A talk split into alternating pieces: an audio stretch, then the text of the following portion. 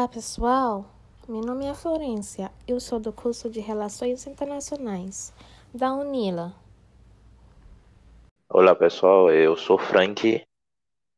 Estou fazendo Relações Internacionais também.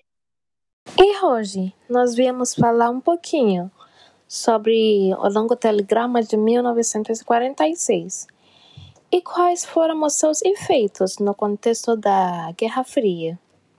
Masters of war.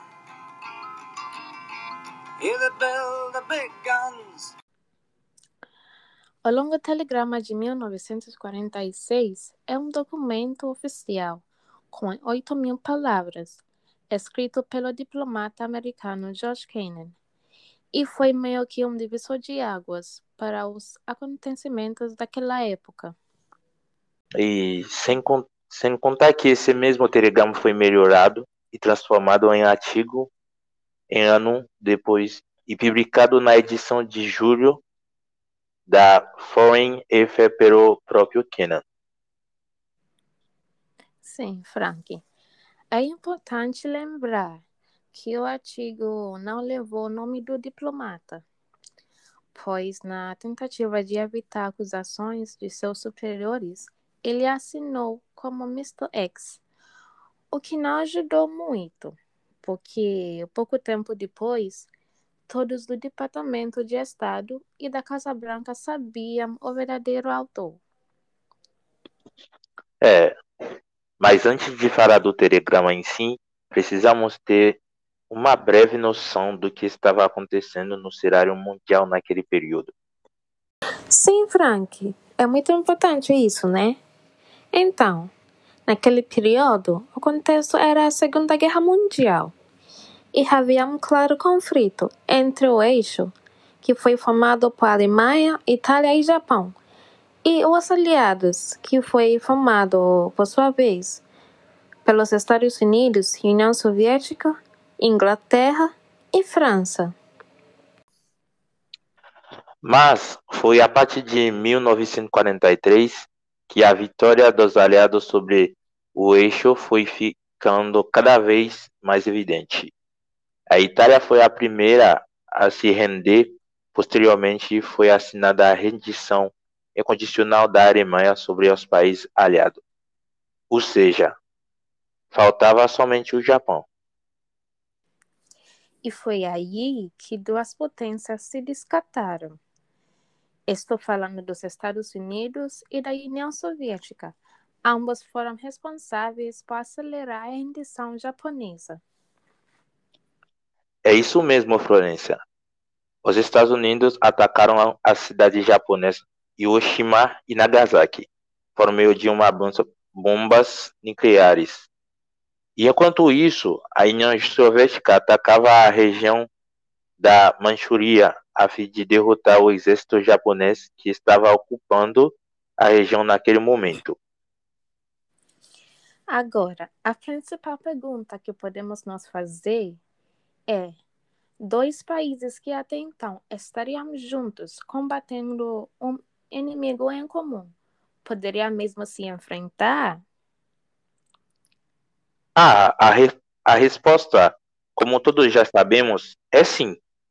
Afinal, aquele cenário pós Segunda Guerra Mundial era também um meio tanto da União Soviética quanto dos Estados Unidos afirmarem seu poder e sua doutrina perante o um mundo.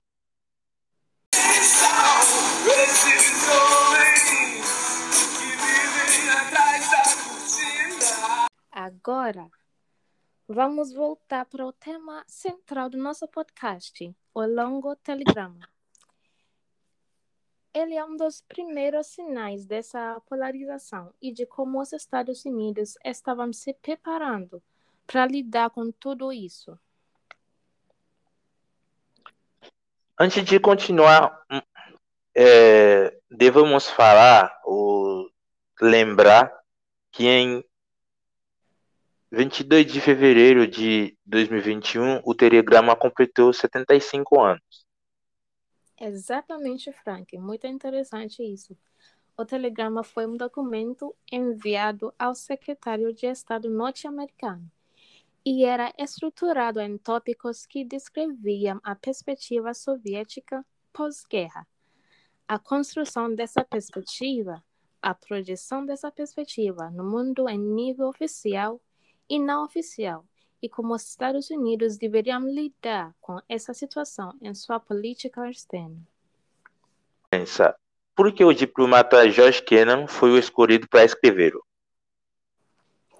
Frank, Kennan era um diplomata responsável por assuntos russos na embaixada americana em Moscou, e ele estava familiarizado com as tradições e cultura dos soviéticas. Por isso. Ah, mas Florença, qual o histórico estadunidense em relação ao comunismo? Os Estados Unidos já tinham um histórico de anticomunismo, que ficou muito evidente entre 1918 e 1920, no qual o governo lidou negativamente com vários movimentos sindicais estadunidenses que estavam sendo influenciados pela Revolução Russa de 1917, que tinham características comunistas. Então, foi aí que o governo estadunidense respondeu com a criação de leis, como a Lei de Espionagem e, posteriormente, a Lei de Sedição, que silenciavam e puniam qualquer grupo visto como ameaça ao país. Ah, então vemos que o comunismo sempre foi visto como algo negativo por parte dos Estados Unidos, o que se intensificou com a emergência da União Soviética enquanto potência comunista. É, mas Frank, isso não quer dizer que essa opinião era unânime no governo, né?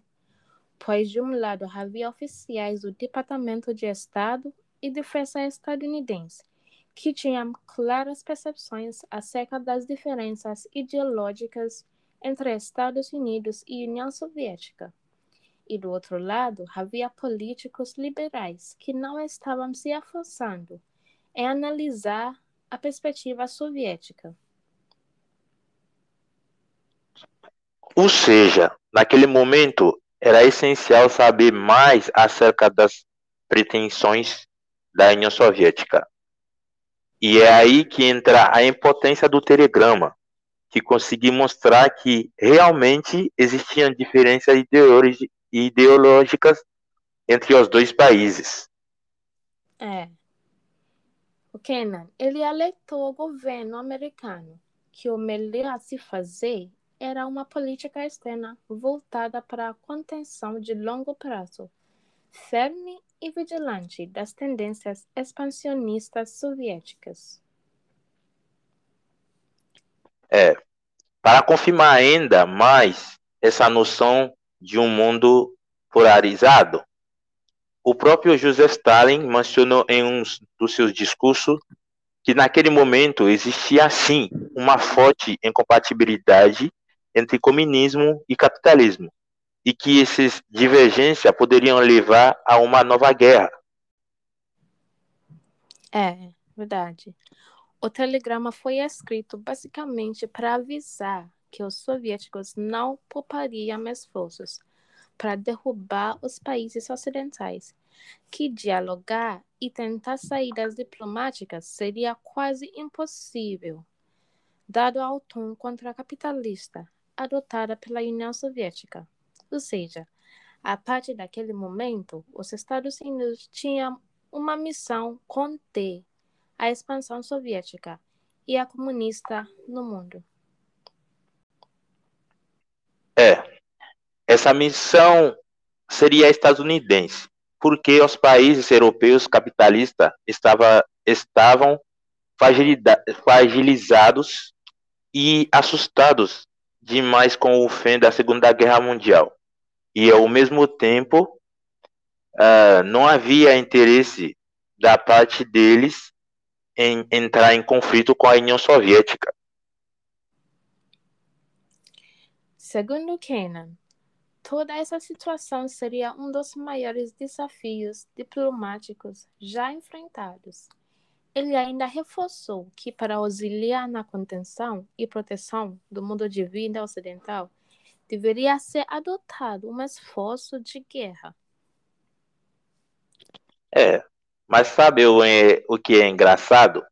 É que ao mesmo tempo que ele usa um tom de urgência para alterar o governo estadunidense sobre o perigo vermelho, ele salienta que a população soviética é amigável aos, aos estrangeiros e a chegar a dizer que os membros do Partido Comunista são inocentes e ignorantes em relação ao mundo exterior, pois, devido à sua história de isolamento, os soviéticos nunca conheceram nem tiveram relações amigáveis com os países ocidentais. Verdade, verdade, Frank. Por isso mesmo, o diplomata deixa explícito que os Estados Unidos eram totalmente capazes de parar o comunismo soviético, reafirmando a superioridade norte-americana. É, outro motivo pelo qual essa mensagem de 8 mil palavras é muito importante é porque ela servia de base para a doutrina Truman. Bem lembrado, Frank, muito bom. A doutrina Truman surgiu do discurso do presidente Harry Truman para o Congresso em março de 1947, que foi motivado pelos conflitos na Grécia. Truman disse basicamente o que Kennan havia sugerido um ano antes no telegrama, que os Estados Unidos não permitir, não permitiram mais o avanço na União Soviética pelo mundo e que protegeria as democracias. Inclusive, uma das frases que ele mencionou em seu pronunciamento foi a seguinte: a fim de garantir o desenvolvimento pacífico das nações sem exercer pressão os Estados Unidos assumiram a maior parte na criação das, das Nações Unidas. Mas só concretizamos nossas metas se, se estivermos dispostos a ajudar povo soberano na manutenção de suas instituições livres, da sua integridade nacional contra imposições de regime autoritários. The United States must supply it.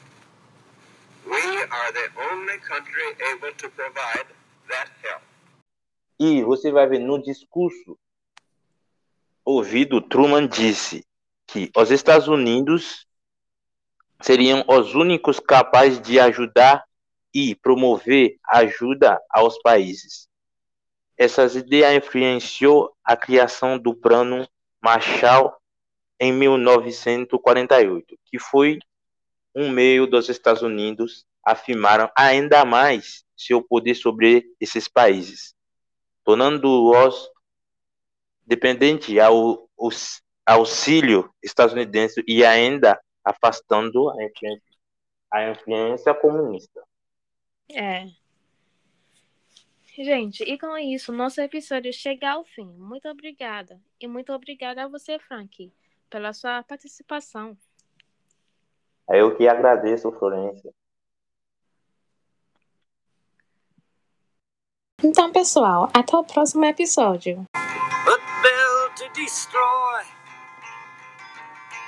You play with my world like it's your little toy.